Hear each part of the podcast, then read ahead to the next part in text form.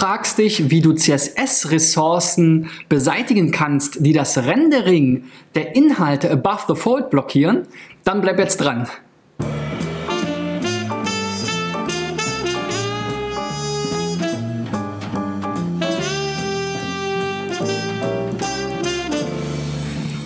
So, Freunde, das Thema PageSpeed begleitet mich noch mal ein bisschen weiter. Gestern hatte ich ja beim zweiten T3N SEO-Check so ein paar Grundlagen erklärt. Was ist PageSpeed? Wie misst man das? Wie kann man die ähm, Messung vielleicht einordnen und vergleichen? Und auch ein paar Tipps gegeben, wie man denn so ein paar klassische ja, Speed-Bremsen lösen kann. Und ein sehr häufiger Hinweis, der eben im PageSpeed Insights Tool kommt, ist, der das CSS oder auch äh, JavaScript-Ressourcen, das Rendering blockieren von Inhalten, die halt above the fold geladen werden.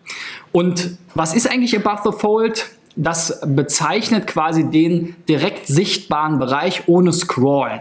Jetzt gibt es nicht sozusagen den festgelegten Above the Fold Bereich, weil ja ähm, viele verschiedene Geräte unterschiedliche Auflösungen und Seitenverhältnisse haben. Aber ähm, man kann es natürlich auf gewisse Muster herunterbrechen.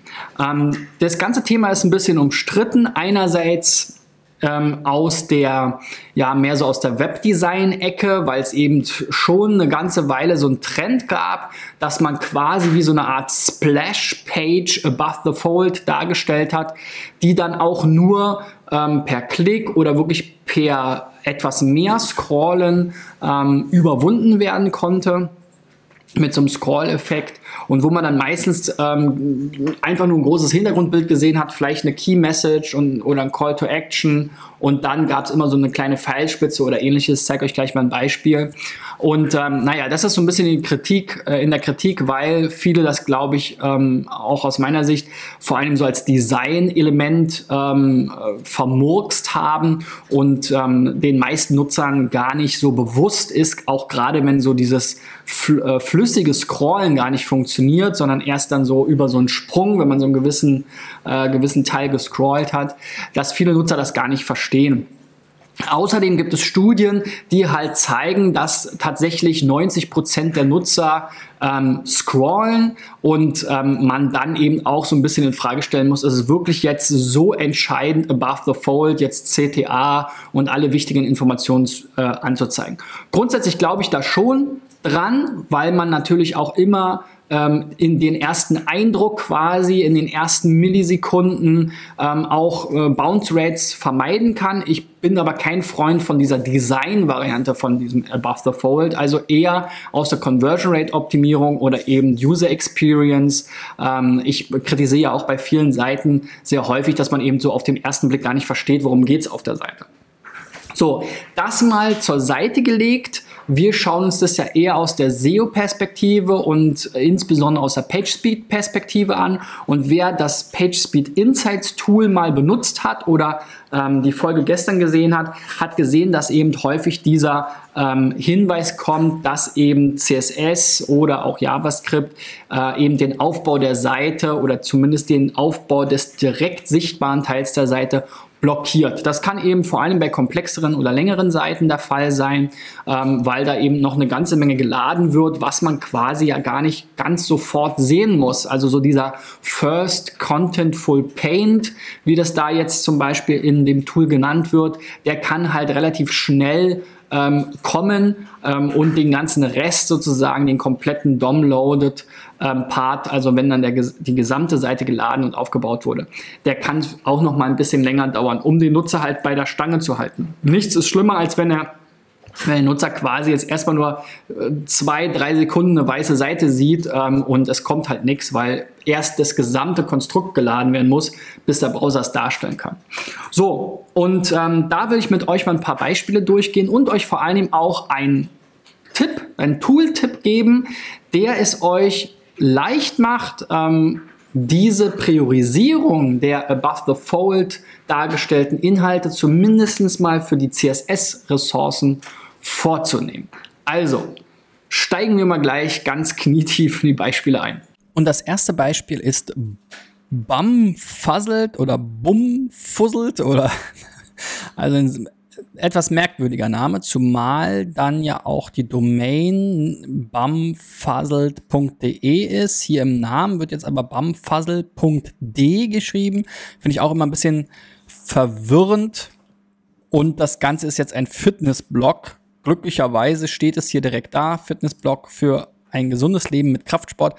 Also das ist zumindest schon mal ähm, ja eine gute Sache, weil man above the fold, also das, was ihr hier jetzt seht, direkt ähm, im Bildschirm, ohne zu scrollen, ähm, erfährt, worum es geht. Ansonsten wäre es mir sehr schwer gefallen, weil ich sehe jetzt hier einfach nur so einen Waldweg und davor Bamfuzzle. Das äh, sagt mir jetzt nichts, wenn das jetzt hier die gesamten direkten sichtbaren Bereich eingenommen hätte.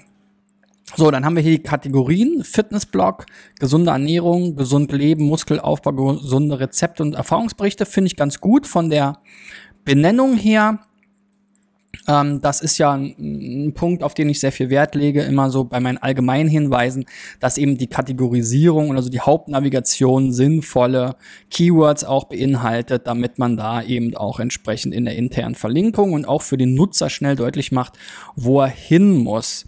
Ähm, ansonsten bin ich natürlich nicht so ein großer Freund von ähm, Blogs, weil Blogs viele Probleme mit sich führen. Dazu habe ich schon einige Videos gemacht. Schaut euch die nochmal an, ähm, denn ja, wie gesagt, Probleme über Probleme beim Bloggen hinsichtlich von SEO. Also es ist längst nicht mehr so, dass äh, Bloggen wirklich äh, immer äh, pauschal äh, vorteilhaft für SEO ist. Aber das ist jetzt hier nicht das Thema, sondern wir wollen hier mal reinschauen, einerseits in die ähm, technischen, äh, ja, in die technische Ebene der Seite. Dazu nutze ich ja gerne die Write Einzelseitenanalyse ähm, und die zeigt jetzt hier so ein paar äh, Problemchen auf. Es, ich finde die Priorisierung hier nicht immer so gelungen, also gravierende Fehler, ob die IP-Adresse für Google Analytics nicht anonym ist. Klar ist jetzt aus Datenschutzsicht ein gravierender Fehler, aus SEO-Sicht sicherlich nicht. Ähm, HTTP-Code deiner 404-Seite ist auch nicht richtig. Reihenfolge der Überschriften ist sicherlich auch kein gravierender Fehler. Ähm, was mich jetzt hier eben interessiert, sind ziemlich viele JavaScript-Dateien und das zahlt halt schon oder geht schon in die Richtung eben von unseren Optimierungsschritten. Die Seite lädt 28 JavaScript-Dateien und 24 CSS. Ähm, zumindest zu CSS kann ich eben jetzt gleich auch Abhilfe bieten mit den folgenden Tipps. Aber zuvor schauen wir auch noch mal hier in die PageSpeed Insights rein. Auch hier nicht unbedingt das beste Ergebnis auf Mobil, so Medium, auf Desktop sogar noch schlechter. Und hier ist eben so dieser Punkt, mit dem viele nichts anfangen können, weil er auch relativ kompliziert formuliert ist. JavaScript und CSS-Ressourcen, die das Rendering blockieren, in Inhalten above the fold, ohne Scrollen sichtbar, beseitigen. Also letzten Endes soll das halt bedeuten, worauf ich ja eben schon eingegangen bin, dass es einfach zum Beispiel viele CSS-Dateien gibt, die geladen werden müssen bevor die Seite fertig aufgebaut wird, vor allem bevor der direkt sichtbare Teil aufgebaut wird, weil es eben keine Priorisierung gibt ähm, in diesen, in dieser, ähm, ja, in den Style Sheets. So, auch Antwort, äh, Antwortzeit des Servers äh, sollte reduziert werden. Es kommt natürlich ein bisschen darauf an, bei was für einem Hoster man ist. Äh, die einfachste Variante ist da einfach immer ein bisschen besseres, äh, bisschen besseren Server bestellen oder ein bisschen besseres ähm, Hosting-Paket, was dann eben mehrere Ressourcen hat. Browser-Caching auch eine schöne Sache, Komprimierung auch eine schöne Sache. Also da schaut euch das an. Das kann man relativ leicht, wenn man auf die Server-Konfiguration zugreifen kann, die HT-Access zum Beispiel des Apache-Servers bearbeiten kann, dann kann man das eben hier relativ leicht ähm, aktivieren. Schaut euch dazu meinen T3N-Artikel an, den ich gestern ähm, veröffentlicht habe. So. Aber ich will euch hier dieses Tool vorstellen und das ist äh, wirklich ähm, ein super Tool, der Critical Path CSS Generator. Denn was macht der? Der ähm, crawlt quasi hier die Seite und schaut, welche der CSS-Angaben denn tatsächlich für den direkt sichtbaren Teil gebraucht werden. Diese kann man sich dann hier rauskopieren und in dem Head-Bereich inline sozusagen ähm, hinzufügen in den Quelltext, sodass eben das sofort zur Verfügung steht und nicht lange gewartet werden muss. Und für den restlichen Teil des, ähm, des der CSS-Definition äh, und Dateien gibt es dann dieses Nachladeskript, was man ganz am Ende des HTML-Dokuments einbindet. Und dann kann man sich hier noch entscheiden, möchte ich ähm, einerseits eine ja, komprimierte oder minifizierte Variante haben, also so ähnlich wie wir es hier oben schon sehen, alles äh, sozusagen so äh, zusammengerückt, dass da keine Leerzeichen, keine Leerzeilen, keine Umbrüche und so weiter drin sind oder eben nicht.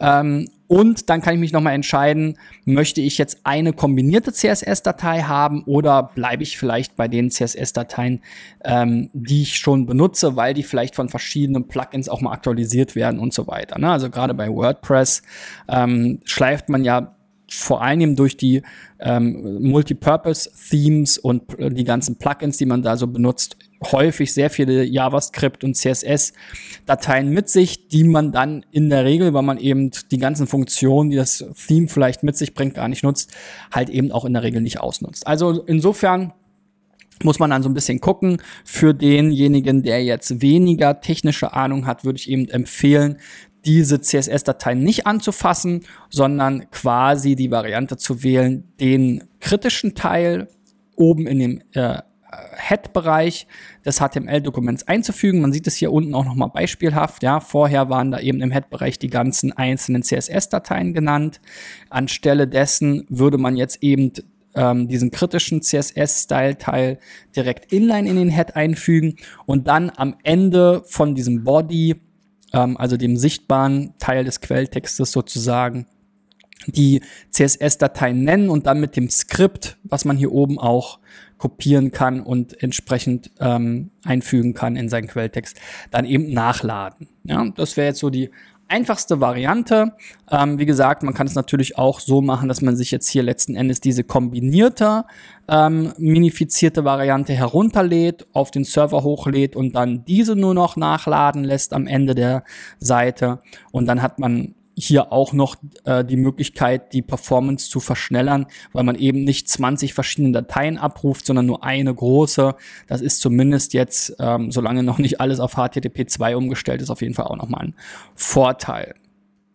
Gut, kommen wir mal zum zweiten Beispiel und das ist eben so, so eine Seite, die auch nochmal auf diesen ersten, ähm, diese erste Perspektive auf das Thema Buff the Fold einzahlt. Das ist eben genau hier so ein Fall, wo man jetzt eben ähm, so eine Art Splash-Seite hat, wo aber nichts drauf ist. Ja, The Wardrobe, Berlin Fashion Lifestyle Showroom. Das Logo ist auch nicht, nicht zentriert hier jetzt in meinem Fall.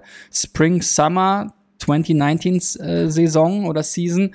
Und dann habe ich jetzt hier halt so diesen ähm, Scroll-Hinweis oder diesen Pfeil. Aber ich sehe jetzt hier auf der Seite halt überhaupt nicht richtig, worum geht's. Ist das jetzt ein Laden? Ist das jetzt eine Marke? Ähm, ist das jetzt ein Shop? Also ja, also wirklich glaube ich, würde ich Abstand von äh, nehmen, von, von diesem Design, ähm, von dieser Design-Variante. Und eher eben hier wirklich schon weiter oben beginnen ähm, mit dem eigentlichen Inhalt. Ähm, jetzt sehen wir hier, das ist wahrscheinlich ein ja, Showroom, steht jetzt hier immer, Messen, Showroom-Termine, ja, verstehe ich nicht genau. Unsere Marken, also es äh, sind entweder verschiedene Eigenmarken oder Marken, die sie ver kaufen. Und jetzt steht jetzt hier die Modeagentur, The Wardrobe Berlin. Was ist denn eine Modeagentur? Aha, ja. Da stecke ich jetzt nicht so richtig drin. Die Agentur handelt als Vermittler zwischen Marken und Händlern und zeichnet sich durch zuverlässige und langfristige. Okay, wir verkaufen, verkaufen nicht an Endverbraucher. Ja, gut, da stecke ich jetzt zu wenig in der Fashionbranche drin. Nichtsdestotrotz, die Website aus meiner Sicht alles andere als optimal weil es auch für denjenigen, der jetzt hier auf die Seite kommt, gar nicht ersichtlich ist direkt, was das jetzt hier ist. Also warum steht hier nicht irgendwo die Modeagentur für die Fashionbranche oder sowas oder was wir hier unten hatten. Ähm, ja, die Modeagentur äh, als Vermittler zwischen Marken und Händlern. Ähm, das kann man doch alles hier oben schon hinschreiben. Warum muss man jetzt hier so äh, dahinter halten? Ne? Ich finde, das sieht jetzt auch nicht besonders gelungen aus, weil jetzt hier das Logo auch noch nicht zentriert ist und so weiter. Also dieser minimalistische Fashion-Style, dann kann man hier das kaum lesen, weil es viel zu klein ist. Also da würde ich auf jeden Fall ein bisschen gucken, wie man das ähm, optimieren kann. So, auch hier diese riesigen Abstände. ja, was soll das, ne? Also irgendwie äh, sieht ein bisschen aus wie gewollt und nicht gekonnt. Sorry, wenn ich das so ehrlich sage. So, wenn wir jetzt hier uns die technische Seite nochmal ansehen, dann haben wir hier auch einige Probleme. Also auch da ähm, wurde mehr auf Optik, die dann nicht mehr so hundertprozentig gelungen ist, ähm, Wert gelegt, als auf wirklich saubere, ähm, ja, sauberen Quelltext einige Probleme. Der Head-Bereich äh, scheint fehlerhaft zu sein. Seite ist nicht komprimiert. Das trägt auch zu PageSpeed natürlich bei mit gzip oder Deflate. Das habe ich auch erklärt in dem T3N-Artikel. Ähm, den verlinke ich euch unten nochmal. Dann keine Weiterleitung ohne www. Die Hauptunterschriften, äh, die Hauptüberschriften gibt es zu viele. Überschriften in falscher Reihenfolge. Canonical Tag fehlt. Und die Liste lässt sich immer weiter fortsetzen, bis wir dann hier kommen zu sehr viele CSS Dateien vorhanden, neun Stück nämlich, ähm, und das äh, wird dann sogar nochmal ergänzt oder getoppt durch 14 JavaScript-Dateien. Also um diese neuen CSS-Dateien vielleicht nicht am Rendering des direkt sichtbaren Bereichs, der ja sehr minimalistisch war, der müsste ja quasi sehr, sehr schnell kommen. Ähm, diese, also dass die das nicht verhindern, da gucken wir jetzt gleich nochmal rein. Denn der PageSpeed-Test fällt auch nicht sonderlich gut aus. Hier auf dem Desktop sogar noch schlechter. Da sehen wir sogar hier in der Preview ähm, auch, dass das Design hier ein bisschen verrückt ist. Auf dem Mobile sieht es ein bisschen besser aus, aber ja, da ist es dann sogar so, dass wir hier eben scheinbar auch den Titel äh, und, und den anderen Content direkt haben. Also nicht diesen Splash-Effekt ähm, also dazu, das würde ich einfach direkt so auch für Desktop bitte umsetzen. Und hier eben auch wieder der erste Punkt, bitte ähm, CSS und JavaScript-Ressourcen beseitigen, die das Rendering above the fold blockieren. Und zumindest für die CSS-Ressourcen ist es relativ einfach zu lösen, denn auch hier kann ich euch wieder dieses Critical Path CSS Tool ans Herz legen. Ähm, wenn ihr die ganzen anderen Sachen korrigiert habt auf eurer Seite, die ganzen anderen technischen Probleme, dann solltet ihr euch das hier auch vornehmen. Dann kriegt ihr hier einfach schon mal den fertigen Teil, den ihr oben in den Head Bereich einkopieren könnt. So ein HTML-Dokument ist ja quasi in zwei Bereiche aufgeteilt. Den nicht sichtbaren ähm, Header, wo auch die Meta-Angaben reinkommen, die für SEO ja oft eine Rolle spielen.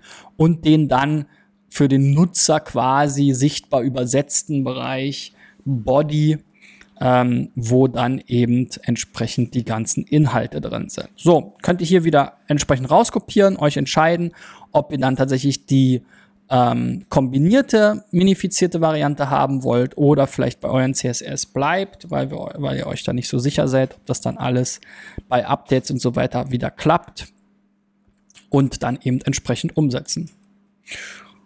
So, nächstes Beispiel ist der Versicherungsmakler-brandenburg.com. Würde mir jetzt hier auch nochmal der Name irgendwie fehlen. Wir haben jetzt hier nur so ein Superhelden-Logo. Die Navigation ist auch leider gar nicht nach meinen Vorstellungen. Start, Block, Kontakt, Login.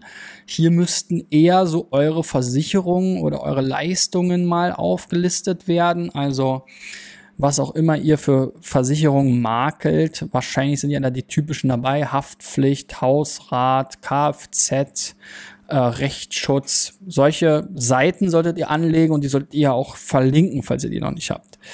Dass ihr unabhängig, einfach und kostenfrei seid, ist schön, aber warum muss, gibt's dazu jetzt einzelne Seiten? Also das würde ich vielleicht auch nicht unbedingt machen, weil wozu soll das dann ranken? Einfacher Versicherungsmakler, ja, kostenfreier Versicherungsmakler, unabhängiger Versicherungsmakler, vielleicht noch am ehesten.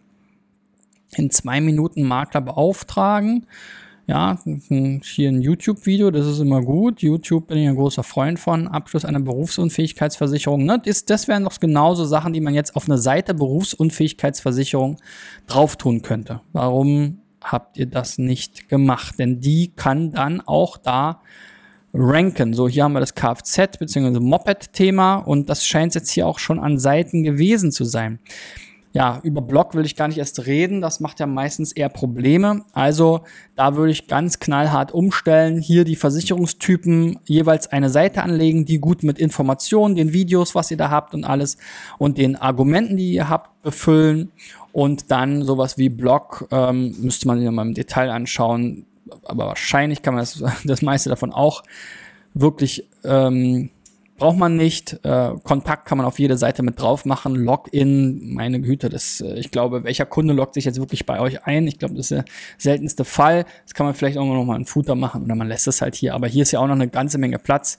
Der Name von euch sollte da auch noch mal hin. So, das sind die allgemeinen Hinweise. Dann gibt's hier auch wieder PageSpeed-mäßig, nicht komprimiert.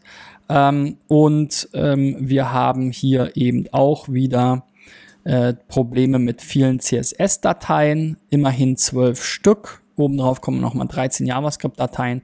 Die Seite sah eigentlich relativ unaufwendig gestaltet aus. Warum braucht man da jetzt zwölf CSS-Dateien? Das ist halt immer so eine Sache. So, und auch ähm, der PageSpeed Insights Test moniert eben genau wieder diesen Punkt, haben wir jetzt schon drüber gesprochen. Hier kann man sich dann auch die Liste anzeigen lassen. Sowas ist auch immer schrecklich.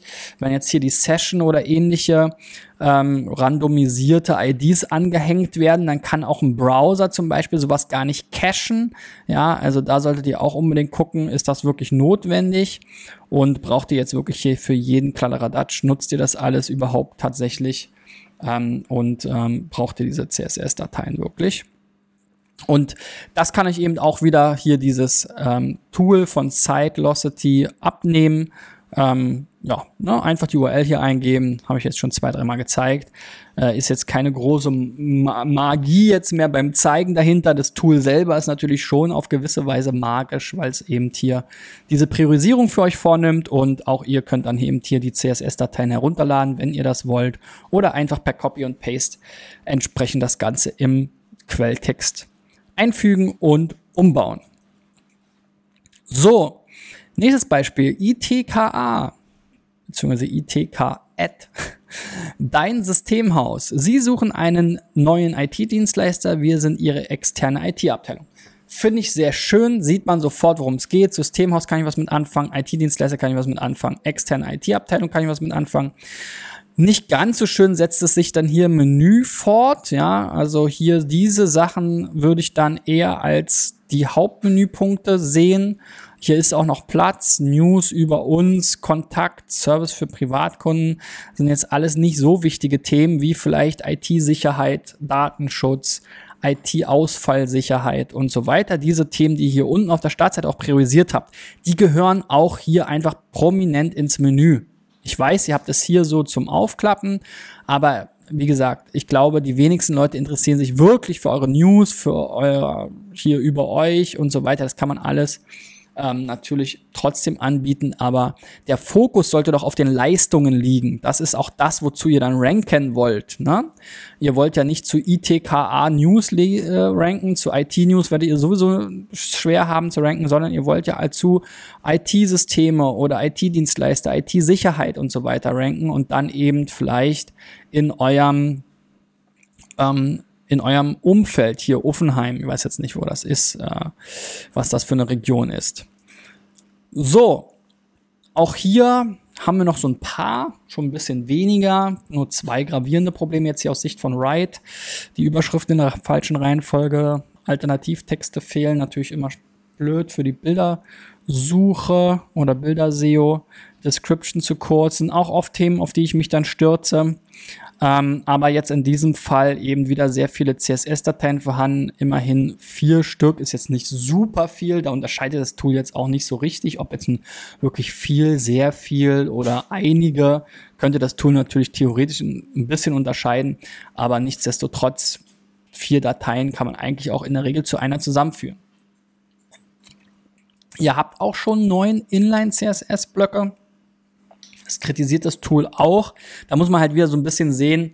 An sich ist die Empfehlung natürlich schon, Design und Content zu trennen und das eben in den CSS auszulagern. Aber jetzt eben für diesen speziellen Fall, wo wir eben sehen, dass diese CSS-Ressourcen ähm, das Rendering des direkt sichtbaren Bereichs blockieren, würde man eben wieder einen anderen Weg gehen. Auch hier ähm, seid ihr jetzt PageSpeed-mäßig nicht besonders gut aufgestellt. Die Antwortzeit des Servers ist zu lang.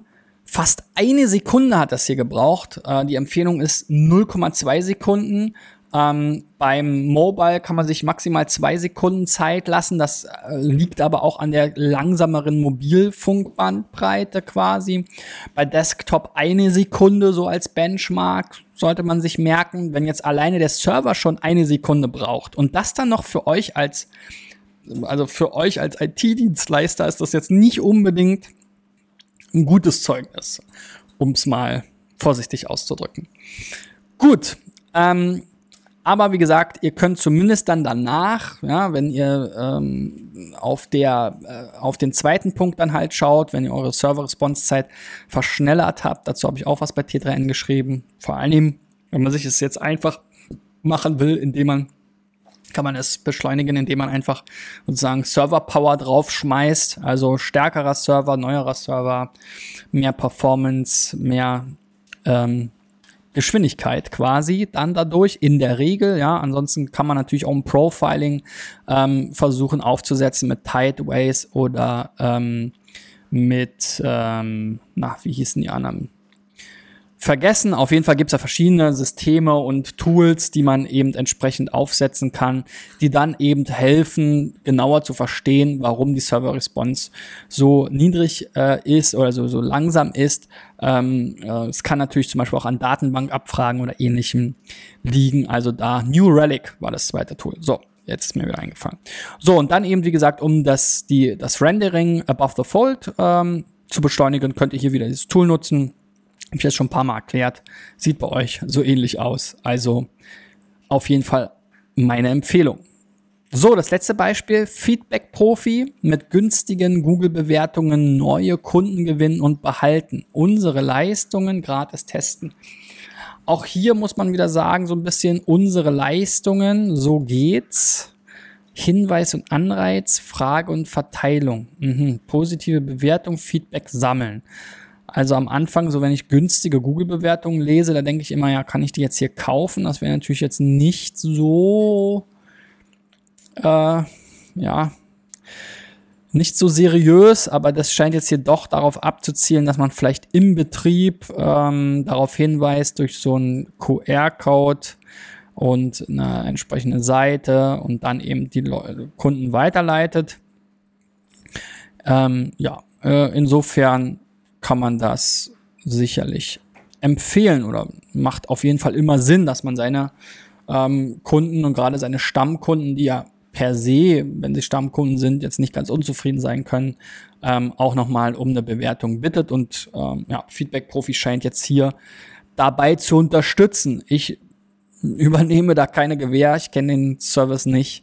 Ähm, also weder jetzt eine Empfehlung äh, persönlich gesehen, noch kann ich jetzt davon abraten. Keiner, äh, habe damit keine Erfahrung mit diesem spezifischen Anbieter, aber ähm, generell natürlich gerade für Local SEO auch ein großes Thema, wozu ich eine eigen, komplett eigene Playlist mit einigen Videos habe auf YouTube. Also für Local SEO ähm, sind Google-Bewertungen natürlich extrem wichtig und ähm, ja, da kann man immer nur empfehlen, sich mit dem Thema auseinanderzusetzen und zu gucken, wie kann ich ähm, äh, ja, wie kann ich irgendwie Prozesse schaffen, dass ich von meinen äh, Kunden echte, gute Bewertung bekomme.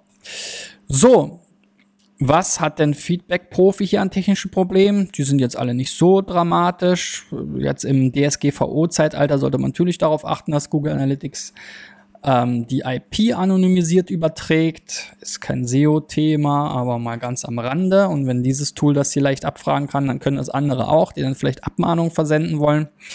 Ähm, aber worauf ich mich hier stürze, ist eben auch wieder viele CSS-Dateien. Und hier sind es wirklich mal sehr viele, 20 Stück.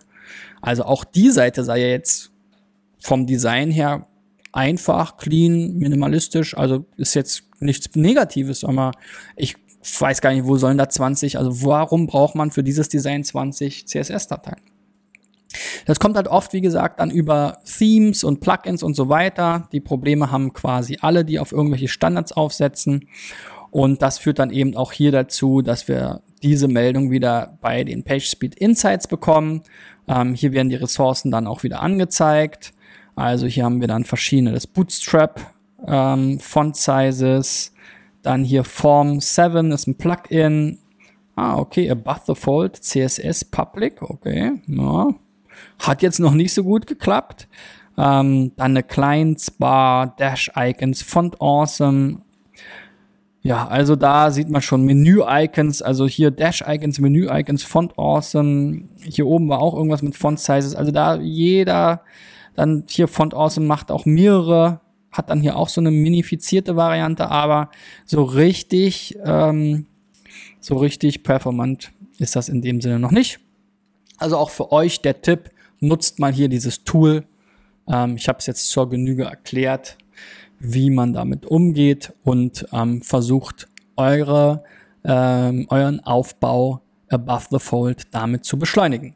So, und wenn du jetzt auch diesen Critical Path CSS Generator das erste Mal gesehen hast oder nochmal dran erinnert wurdest, den vielleicht mal auszuprobieren, dann gib mir mal einen Daumen nach oben. Das hilft mir, mich hier zu, zu motivieren und natürlich auch ähm, über den Algorithmus bei YouTube oder bei Facebook, dass mehr Leute ähm, diesen Tipp ebenfalls sehen.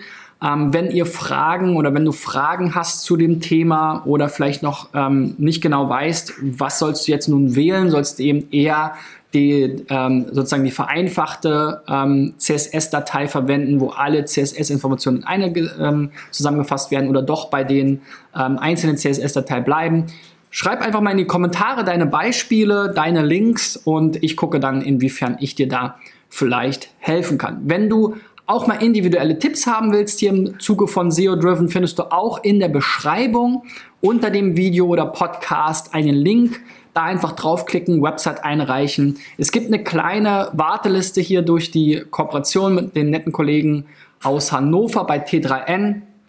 Aber ich arbeite 20 bis 25 Seiten pro Woche ab, da ich jeden Montag bis Freitag werktäglich ein Video oder eine Folge von SEO Driven veröffentliche, den Podcast um 6.30 Uhr für alle Frühaufsteher und des, äh, die Videovariante bei Facebook und YouTube um 8.30 Uhr.